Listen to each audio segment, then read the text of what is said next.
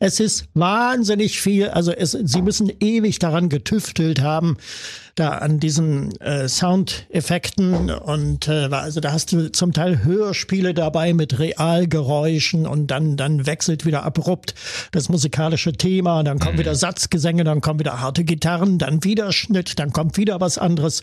Unglaublich. Tausend und eine Musikgeschichte. Musikgeschichte. Heute aus dem Jahr 1973. Einen schönen guten Tag, hier sind die beiden Musikverrückten. Ja, äh, Carsten Richter. Und Lutz Stolberg ist wie immer auch dabei Hallo. und hat ja seine CDs schon in der Hand. Mhm, ich habe ja. schon klappern gehört. Ähm, es geht um eine Band, äh, über die habe ich mich vor einer ganzen Weile mal mit einem Kumpel unterhalten, mit Martin. Das ist auch so ein Musikverrückter. Der meinte, 10cc wäre für ihn eine uncoole Band. Er ist halt so der Meinung, die Typen wären nicht so richtige Rockmusiker. Ich muss da widersprechen. Ich muss da wirklich ganz klar widersprechen und diese Folge ist in diesem Sinne auch mal äh, meinem Kumpel Martin gewidmet. Das ist mhm. der Gegenbeweis, denn 10cc haben richtig viel auf dem Kerbholz. Klar, wenn man nur die üblichen Hits kennt, I'm Not in Love, Dreadlock Holiday, mhm. dann denkt man, entweder das ist eine schnulzige Band oder die machen einfach nur geckige Musik. Aber die haben so enorm gutes Zeug produziert. Ja. Es ist wirklich eine absolut faszinierende Band und die gucken wir uns heute mal genauer an. Ja, also Gruß unbekannterweise an den Martin, der behauptet, sie wäre nicht cool. Da muss ich widersprechen, weil manchen sind sie einfach zu cool und genau das ist irgendwie das Problem immer, dass dieser äh, Band angedichtet wird. Ja. ja das, äh, zu wenig Seele und zu cool und perfektes Handwerk. ist zumindest äh, es ist ja ein, ein Widerspruch irgendwo, der die Truppe dann auch interessant macht. Wie hast du 10cc? Ich meine, das war ja auch so deine Zeit, 70er, mhm. bist du ja musikalisch sozialisiert worden. Wie hast du das damals erlebt? 1975 ging's los mit I'm Not in Love. Das war damals äh, im Juli, August äh, die Nummer eins in England zwischen äh, Barbados von Typically Tropical und was da alles so rumschwirrte und die Bee Gees waren wieder da mit. Ah, ja, stimmt. Äh, stimmt. ja, ja. Hatten wir auch mal eine Folge. Äh, ja, ja. Ganz genau. Und da zwischen also äh, 10cc und äh, als äh, regelmäßiger Hörer des Schlagerderbys im Deutschlandfunk mit dem berühmten Karl Ludwig Wolf, ja. der im vorigen Jahr übrigens hochbetagt verstorben ist, Moderator Moderator. Ähm, da habe ich natürlich I'm Not in Love äh, zur Kenntnis genommen und äh, dann auch aufgenommen auf Kassette in Mittelwellenqualität, Deutschlandfunk halt. Ja, und dann ist die Band aufgetreten im Musikladen bei Manfred Sechsauer und da haben sie auch dann I'm Not in Love die Single-Version im Vollplayback dargeboten. Ja, das war meine erste Berührung mit der Band und ich fand den Song damals gut. Es ist ja auch eine wunderbare Ballade. Ja. Also nicht ohne Grund äh, zu den großen Klassikern zu zählen, der, der 70er Jahre Rockmusik. Ähm, hast du die Band dann noch weiter irgendwie verfolgt? Weiter was von denen mitbekommen? Oder hast ähm, du gesagt, okay, schöner Song, aber ja. Interessiert ähm, mich jetzt nicht weiter. Also nicht aufmerksam. Also dann das nächste war dann eigentlich Dreadlock Holiday, was ich zur Kenntnis genommen habe. Das war 78 dann im Sommer. Ja. Genau drei Jahre später. Und äh, dazwischen habe ich mich schlicht und einfach nicht mehr interessiert für 10cc. Ja, danach war es ja dann auch schon so langsam vorbei, Ende der 70er zumindest mit der erfolgreichen Zeit. Na gut, dann holen wir jetzt mal einiges nach. Mhm. Starten wir mal wieder ganz am Anfang. Ja. 10cc ähm, setzt sich ja zusammen zumindest in ihrer erfolgreichsten Phase aus vier sehr talentierten Musikern und Songschreiber, die ja, ja schon in den 60er zusammen Kontakt hatten. Mhm. Ja? Genau, also im Grunde genommen ist 10cc eigentlich eine Nachfolgeband der Mindbenders, kann man sagen. Also die Musiker stammen aus Manchester. Ja. Und ähm, ja, es beginnt mit Graham Goldman, Songschreiber beziehungsweise selber aktiver Musiker.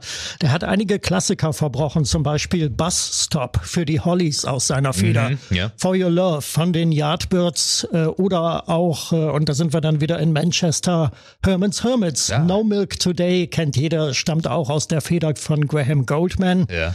Interessante Sache. Und äh, ja, dann Eric Stewart, der hat äh, bei den Mindbenders damals gespielt. Der hat übrigens die Lead Vocals gesungen in äh, Groovy Kind of Love.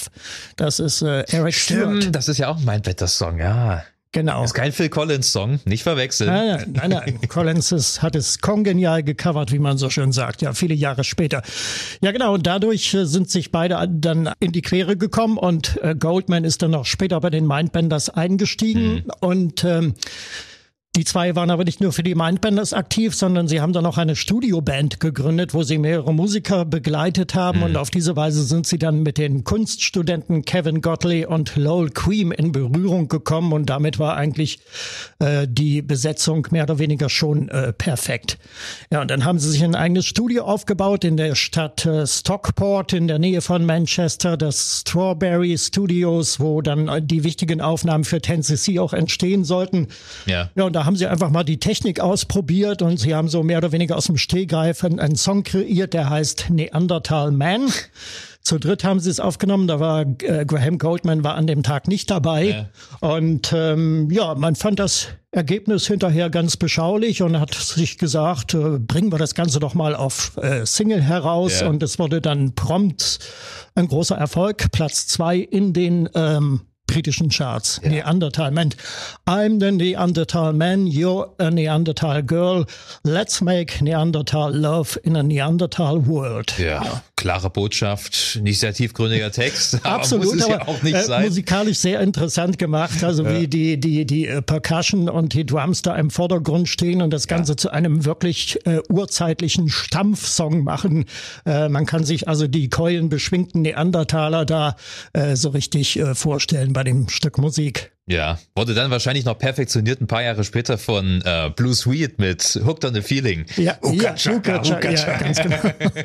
ah, Vielleicht waren sie davon Nummer, inspiriert, ich weiß hm. es nicht. Ja. Genau, ja, und zu dieser Zeit äh, saß schon im Boot äh, Jonathan King, der Freund und Förderer und äh, frühe Produzent auch von 10cc. Ja, ähm, die Strawberry Studios, die sollten ja dann eigentlich so das, die permanenten Studios äh, bleiben für 10cc, oder? Ja, also sie hatten ja, ja, da quasi eingeigelt in ihren Richtig. eigenen Spielplatz, wenn man so mhm. will. Äh, Strawberry, wahrscheinlich auch ein Querverweis auf Beatles, oder? Strawberry, Strawberry Fields Forever, genau.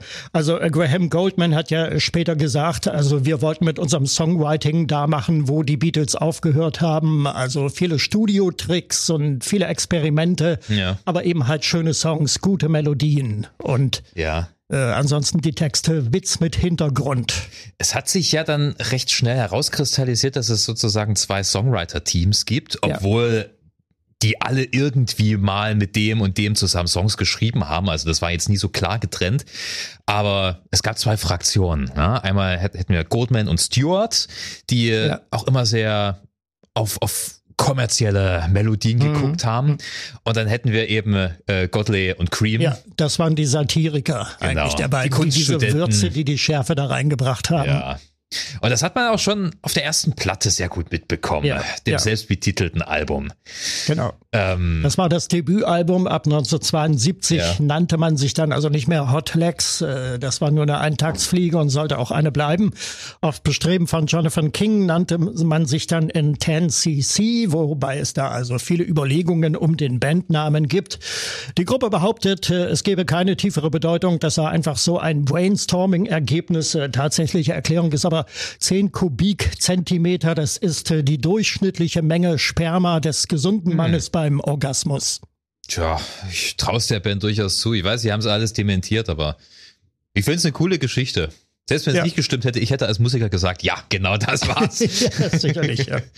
Okay, also man bekommt auf dieser Platte schon sehr, sehr gut mit, wofür diese Band steht. Mhm. Für, wie du schon gesagt hast, ähm, einen guten Produktionsstandard für Experimente im Studio, für anspruchsvolle Musik, aber auch für eine ganze Menge Humor. Absolut. Donner zum Beispiel. Das wird schon in der Debütsingle, Debütsingle deutlich. Ähm, Platz zwei in den britischen Charts. Ich habe hier äh, übrigens eine Best-of-Kollektion äh, 10cc The Singles yeah. aus den 90er Jahren. Eine CD, da ist äh, hinten, ah, im hinten im Booklet ist da gleich eine Tabelle abgebildet, wo die Chartnotierungen alle drinne stehen. So, äh, das ja. ist erstmal sehr praktisch, aber es ist irgendwie auch ein bisschen, es spricht für die Ironie der Band auch. Ich weiß nicht, ob das beabsichtigt ist in dem Fall. Oder für ein gesundes Selbstbewusstsein. Ja. Was steht ja. hier? Also Platz zwei in Holland für neun Wochen, hm. Platz vier in Belgien für 14 Wochen, England Platz zwei, nein, in ihrer Heimat, klar. Donner ist ja im Prinzip eine reine Satire. Das ist, ja. erinnert mich so ein bisschen an die ähm, Frank Zappa Doo-Wop-Songs. Mhm. Der hat das ja okay. auch sehr, sehr gerne im Laufe seiner Karriere durchgewurschtelt. Hat ja. sogar mal ein komplettes Album mit Doo-Wop-Songs aufgenommen, also so im besten 50er Jahre Stil. Mhm. Ja, es wird ja auch, ähm, ich weiß gar nicht, wer, wer da singt, auf jeden Fall äh, ein, ein furchtbares Falsett und äh, ich das nehme an, Cream. das ist, äh, Cream. Äh, ist das. Cream ist das. Low okay. Cream, ja. Low Cream, okay, ja. Falsett und wahrscheinlich irgendwie technisch noch nachbereitet. Das klingt irgendwie so, so künstlich jaulend. Ja, ich glaube, da haben sie auch noch ein bisschen getrickst im Studio. Mhm. Aber das ist eine klassische Cream Goodley äh, Produktion. Ja, ja. Goodley singt da auch mit, der singt halt diese monotone, tiefe Stimme. Das, der hat ja eine ziemlich kräftige Stimme. Ja. Ähm, es geht um eine Frau, die, also im Text heißt es so sinngemäß, äh, Donner bringt mich äh, zum Aufstehen, zum Flitzen und zum Sitzen. Es geht um eine Frau, die ständig anruft, also um eine Geliebte, die ständig anruft und ständig irgendwie äh, Bestätigung will am Telefon. Ja. Und der arme Mensch, der kommt, der arme Mann zu gar nichts mehr, weil er ständig für Donner am Telefon da zu sein hat. Ja, also wir kriegen den Humor schon mit und das ist dann auf einem anderen Song noch weiter ausgedehnt, wiederum auch eine ähm, Goodly Cream Komposition und zwar The Dean and I. Mhm. Was so eine naja, Persiflage auf, auf, auf diese klassischen Feel-Good äh, 50er Jahre Teenager-Songs sind. So, ja, es ist ja. Highschool, es ist Abschlussball ja, also und ich schnapp mir mal Lyman and the Teenagers, Ganz so diese genau. Machart. Und äh, der Song geht schon so los, wie ähm, ich Kinder, ich erzähle euch mal, wie ich eure Mutter kennengelernt hat und erzählt halt diese Teenager-Romanze und alles mhm. scheint gut zu sein und dann im zweiten Teil des Songs merkt man aber, okay, der Mann ist in einer harten Midlife-Crisis und es sieht mhm. alles wie Scheidung aus. Einer der bekanntesten Songs äh, auf dieser Platte ist natürlich nämlich Rubber Bullets. Ja, genau. Ähm, ja, man muss bedenken, der Song wurde 1972 äh, aufgenommen und ähm, ich sehe da so eine, eine gewisse Nähe zu den Ereignissen von Attica. Das war dieser amerikanische Gefängnisaufstand, mhm. damals der viele ähm, Schlagzeilen gemacht hat. Und ähm, ja, es geht in dem Lied ähm, ja um eine Party, um, um Strafgefangene, die eine Party feiern, die ein bisschen aus dem Ruder gerät ja. und äh, die Polizei, die sich ähm, in ihrer Unterkunft noch mit Tränengas vergnügt, wie es äh, da heißt im Text, also Tränengas als Droge wahrscheinlich ja. und ähm, ja, der Kommandierende der Polizeieinheit gibt dann den Befehl, load up, load up rubber bullets, äh, ladet auf äh, eure Gummigeschosse und dann geht's äh, ordentlich zur Sache. Okay, also ein bisschen vergleichbar mit Jailhouse Rock, bloß bei Jailhouse mhm. Rock war ja gute Stimmung bis zum Schluss und dort, naja, bei Rubber Bullets ist es ein etwas realistischeres Ende, dann sagen wir ja. mal ehrlich, in einem amerikanischen Knast wird es wahrscheinlich so aussehen. Hm, es werden also auch äh, Alcatraz und, und ja. St. Quentin, das ist das berühmte Gefängnis, ja. wo John, Johnny Cash aufgetreten ja. ist, werden also auch beim Namen genannt äh, in dem Text. Ja, im Prinzip wollten sie ja einfach so eine Art Filmszenario erzählen. Das waren alles große Filmnerds, sie haben sehr gerne Filme geguckt. Und ähm, das war's dann auch schon. Es wurde dann auch ein bisschen mehr hereininterpretiert. Ähm, es drohte zum Beispiel auch äh, ein Verbot des Songs beim BBC, weil damals waren ja auch die Nordirland-Konflikte. Mhm. Ja, auf Demonstranten wurde damals ja auch mit Gummi geschossen. Ja, ja, der gefeuert. Blutsonntag Londonderry 1972 im Januar darf ja. man nicht äh, vergessen, ja. Ja, aber die BBC hat es gespielt. Interessanterweise haben sie es aber verboten Anfang der 90er während des Golfkriegs. Fand mhm. ich auch sehr merkwürdig, warum dann auf einmal 10cc verboten wird. Hm.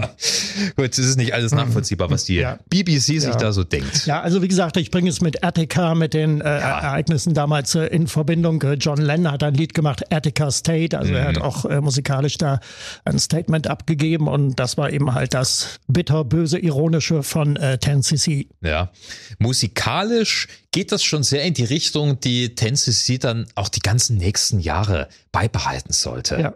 Wie soll man das am besten beschreiben? Also man bekommt ja schon mit, dass es nicht so ganz ernst gemeint ist, was die Typen da verzapfen, aber es ist keine anspruchslose Musik. Du hast ja schon Parallelen zu Frank Zappa ähm, gezogen und ähm, das kann man durchaus gelten lassen, weil äh, bei Tennessee weiß man auch nicht.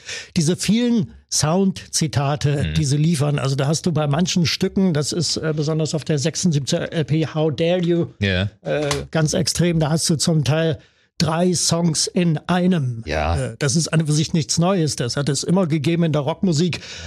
Allerdings, ähm, dass diese, diese drei Songs in einem äh, dann noch klingen wie von drei unterschiedlichen Bands, die überhaupt nichts miteinander zu tun haben, ja. das ist dann doch die neue Qualität äh, ja. am Sound von 10cc. Also es ist alles, es sind die Purple-Parodien drin, es sind viele Beatles-Zitate, es sind Satzgesänge, es ist streckenweise wunderschön und dann wird das Ganze wieder aufgebrochen. Und äh, beispielsweise der, der letzte Song auf How Dare You, Don't Hang Up, der geht über sechs Minuten ähm, wunderbare Schöngesänge, wunderbarer Singsang und dann auf einmal endet der Song mit einem technischen Störgeräusch. Ja. Ja, man kommt also nicht in die Verlegenheit, was machen wir jetzt? Faden wir das Ganze aus? Machen wir ein sogenanntes Cold End? Nein, äh, es wird einfach ein Störgeräusch hinten ja. dran gebastelt.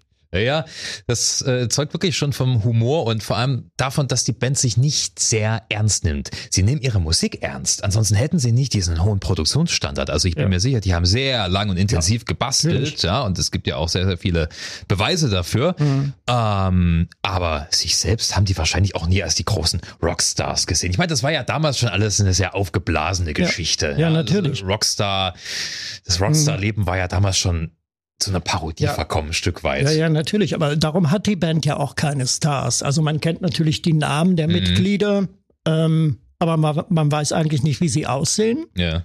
Und äh, ich bin mir sicher, alle vier konnten sich ungestört auf der Straße bewegen. Bin mir auch sicher, ja.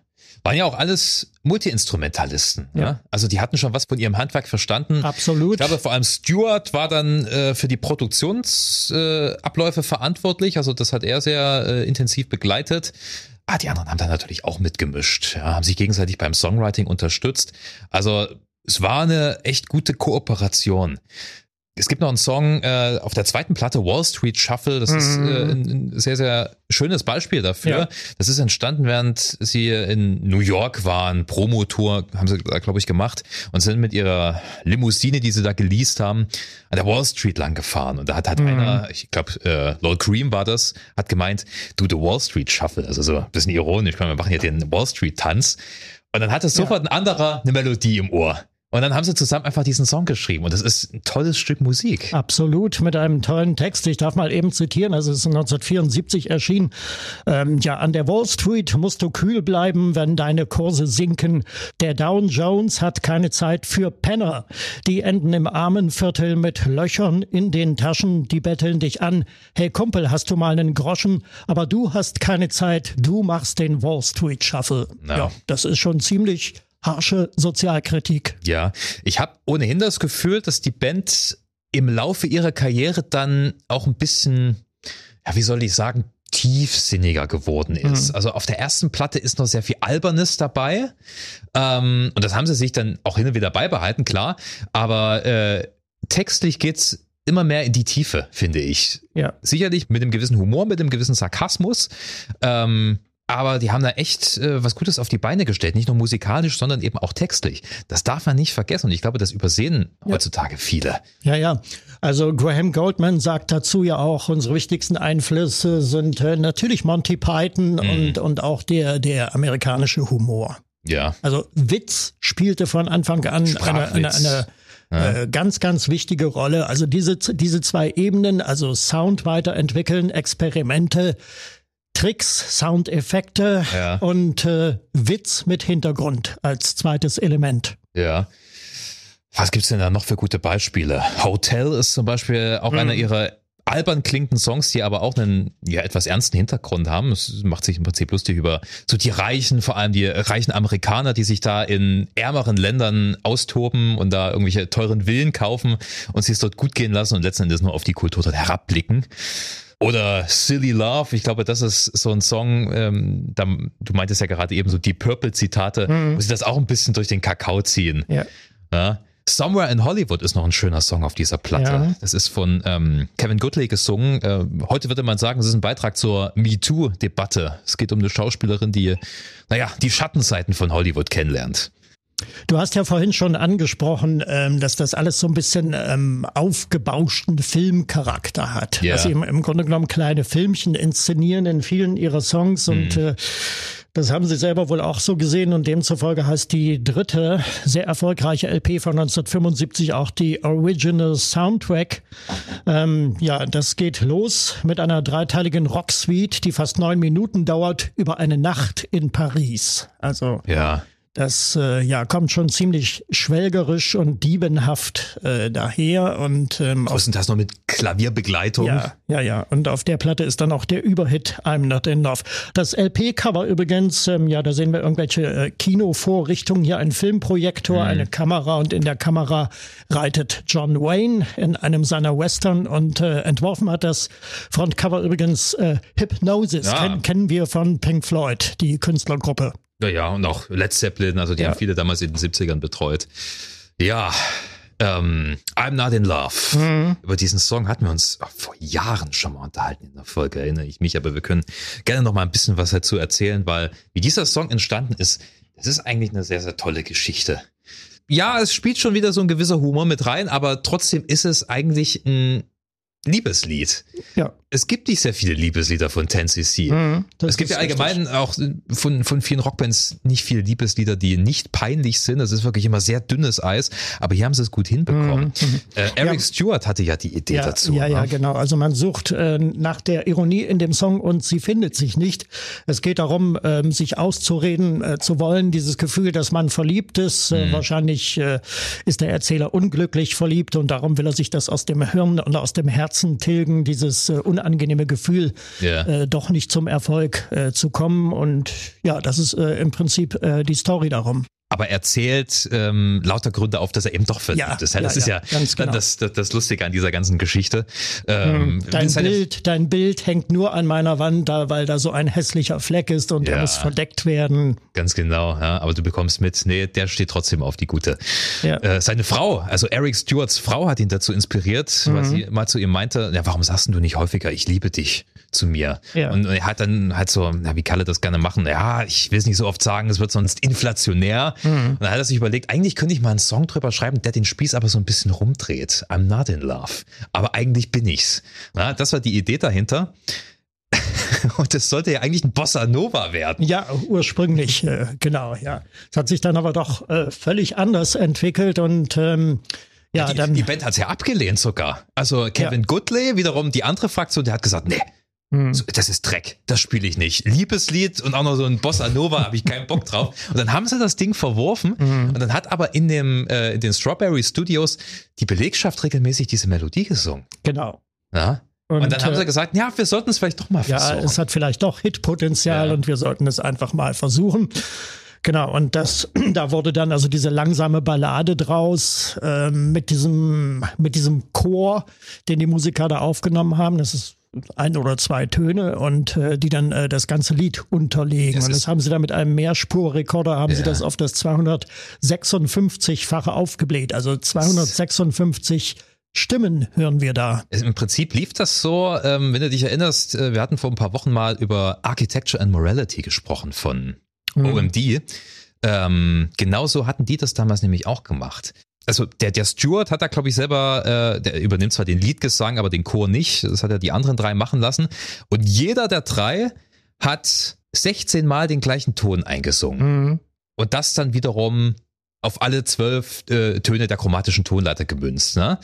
Also so hatte jede Note letzten Endes 48 Stimmen. Ja. Das war erstmal ein riesengroßes Gebastel. Ne? Da haben sie mit 1000 Tonbandgeräten gearbeitet. Wir dürfen nicht vergessen, das war ja noch die Zeit mhm. der Tonbänder. Der, ne? ja, genau. Alles analog. Mhm. Und ähm, dann hat ja quasi äh, jede Note der chromatischen Tonleiter, gesagt, zwölf Noten, mhm. ähm, mit diesen 48 Stimmen pro Note hat er einer Spur des Mischpuls zugeordnet und dann hat er quasi die Noten, die er nicht gebraucht hat, einfach runtergefadet, die Noten, die er gebraucht hat, hochgefadet.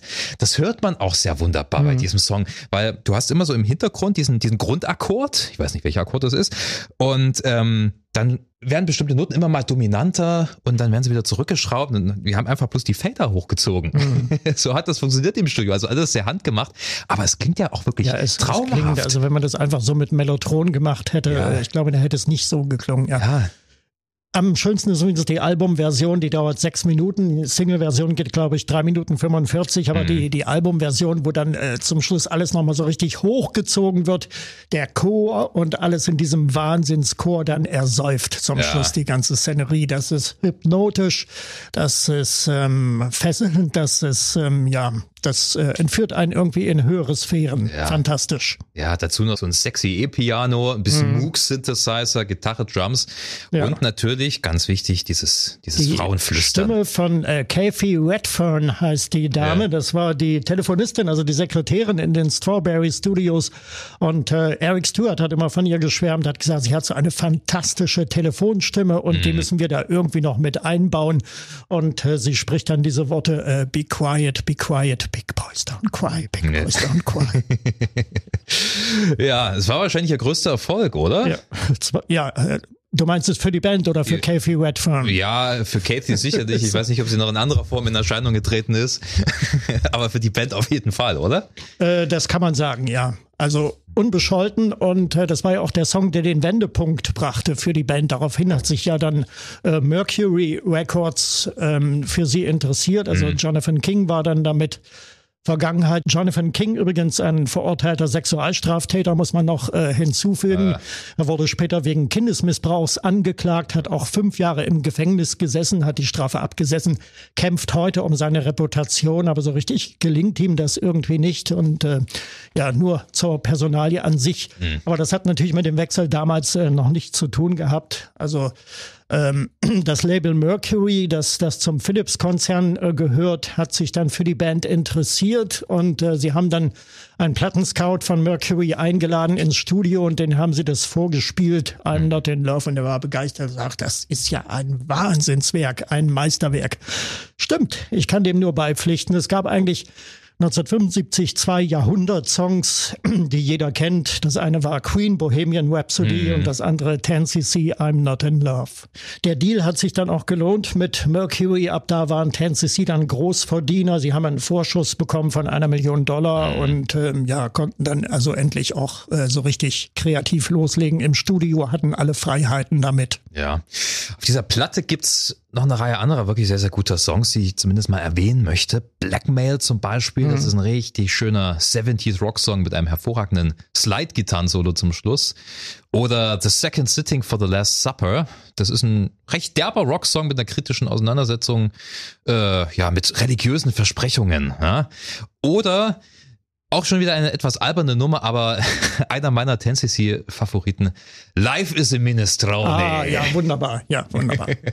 Ganz tolle Hookline. Also Life is a Minestrone. Ja, ja. Äh, das Lied lebt, lebt eigentlich nur von dieser Hookline, muss ja. man sagen. Von diesem Refrain. Alles andere ist irgendwie so drumherum gestickt, aber äh, das ist. Das wirkt so ein bisschen wie, wie so ein Monty Python-Song eigentlich. Ja, also hätte ja. auch in einem Monty Python-Song mhm. äh, gesungen von Eric Idle äh, funktionieren können. Geschrieben äh, hat das Eric Stewart und Lol Green. Äh, und zwar sind sie nach einer Aufnahmesession nach Hause gefahren, haben Radio gehört, BBC. Und ja, wie das halt so ist, du, du quatschst und nebenbei erzählt der Moderator was und dann meinte der eine, hat der Moderator gerade gesagt, Life is a Minestrone? Also sie haben ihn nicht richtig verstanden, aber dachten, das ist doch eigentlich eine gute Textzeile oder ein guter Songtitel. Und dann mhm. haben sie quasi daraus diesen äh, wirklich sehr, sehr interessanten Text gebastelt. Ich will es mal kurz erzählen. Also, mhm. Life is a minestrone served up with Parmesan cheese. Death is a cold lasagne suspended in deep freeze. Also das Leben ist eine Minestrone, also diese gehaltvolle italienische Suppe, immer ja. schön heiß serviert, ne, wie sich das gehört. Und äh, der Tod ist dagegen eine kalte Lasagne, die nach drei Tagen aus dem Kühlschrank gezogen wird und aufgewärmt werden soll. Und man möchte es eigentlich nicht essen. Also es ist quasi, ähm, ja, ich würde es verstehen als äh, ein Carpe Diem von 10cc. Was gibt's noch für Songs? Wir gucken mal ein bisschen weiter.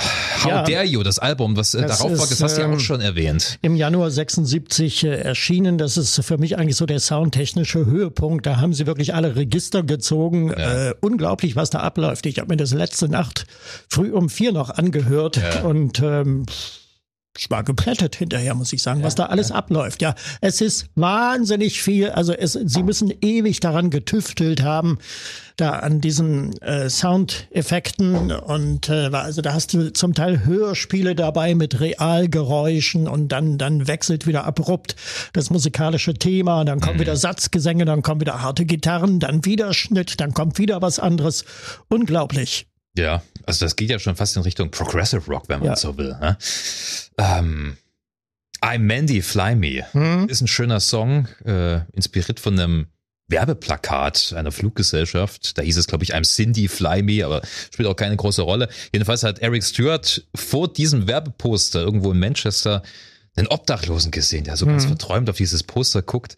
Und das hat ihn dann zu dieser, dieser Story inspiriert. Letztendlich geht es um einen Typen, wahrscheinlich auch einen mittellosen Typen, der sich ein Plakat anguckt und dann so ins Schwärm gerät. Ähm, das ist wiederum einer dieser etwas tiefgründigeren Texte. Mhm. Also das ist gar nicht so albern lustig wie viele andere 10cc-Songs, sondern es, es, geht einem schon fast ein bisschen nahe, wenn man sich in diese Situation hereinversetzt.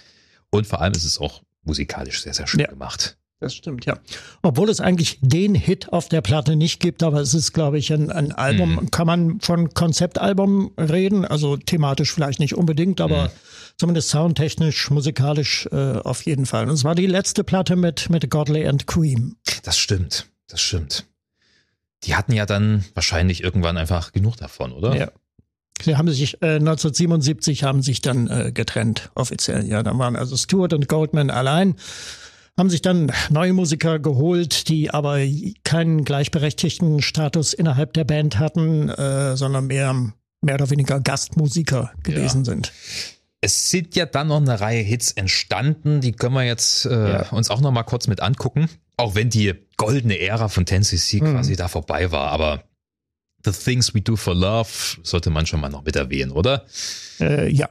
10cc klingt für mich auch gar nicht so richtig britisch in, in diesen mhm. Momenten. Es, es wirkt alles so ein bisschen wie Steely Dan ja. oder was gibt's noch? Doobie Brothers. Also es geht oft so ein bisschen in diese Richtung. genau, ja. Aber trotzdem äh, handwerklich wunderschön gemacht. Ja, nach wie vor, aber sie haben sich ab da eigentlich nicht mehr weiterentwickelt. Es fehlte die Würze von Godley and Cream, das muss mhm. man so sagen. Es sind da noch ein paar gute Platten gekommen, also Bloody Tourists, das ja. Album von 1978.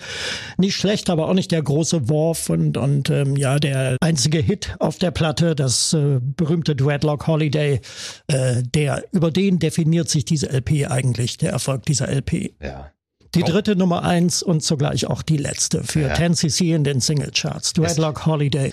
Also im, im, Jahr davor hatten Eric Stewart und Justin Hayward von den Moody Blues zusammen auf Barbados Urlaub gemacht und mhm. sind da tatsächlich in die Fänge einer Straßengang äh, geraten. Es ist Gott sei Dank nichts weiter passiert und das haben sie dann äh, in dem Song aufbereitet. Nur der Handlungsort wurde dann nach Jamaika verlegt. Ja, ja. Es geht also um, um eine Straßengang. Also der Erzähler macht einen Spaziergang, ja. sieht sich plötzlich von äh, finsteren Typen umringt und ähm, der eine äh, zeigt auf seine Heizkette, die will er haben. Ich gebe dir einen Dollar dafür. Ja. Nein, das ist ein, ist ein Geschenk von meiner Mutter, das gebe ich nicht her. Und der Anführer der Gang lächelt müde und sagt, mach dir mal deine Lage bewusst, du bist hier weit, weit von zu Hause und Mutterseelen allein. Mhm.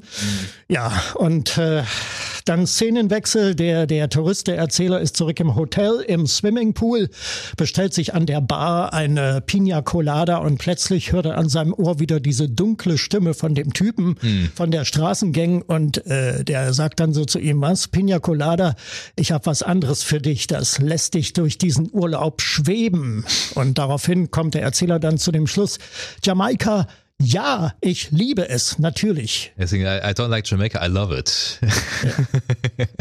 ja, ja, das ist wieder dieser typische 10cc-Humor. Aber, wie schon gesagt, das war so einer der letzten großen Würfe. Ja. Danach hört es dann langsam auf. Ähm, musikalisch ging der Trend halt auch in eine andere Richtung. Punkrock ja. war das große Ding damals, da waren Bands wie Tennessee, glaube ich, auch mhm. nicht mehr so gefragt. Ja. Aber dann haben sich auch ähm, ja, Goldman und Stewart so langsam auseinandergelebt, kreativ. Ne? Genau. Und äh, ja, Tennessee sind eigentlich keine 80er-Band für mich, obwohl sie in den 80ern auch noch Musik gemacht haben. Mhm. Aber da haben dann eigentlich Godley and Queen das Zepter übernommen. Die haben ein paar beachtliche Produktionen gelandet. Under Your Thumb, Top 5 mhm. äh, im November 81. Ganz tolle Nummer, also da schwöre ich drauf.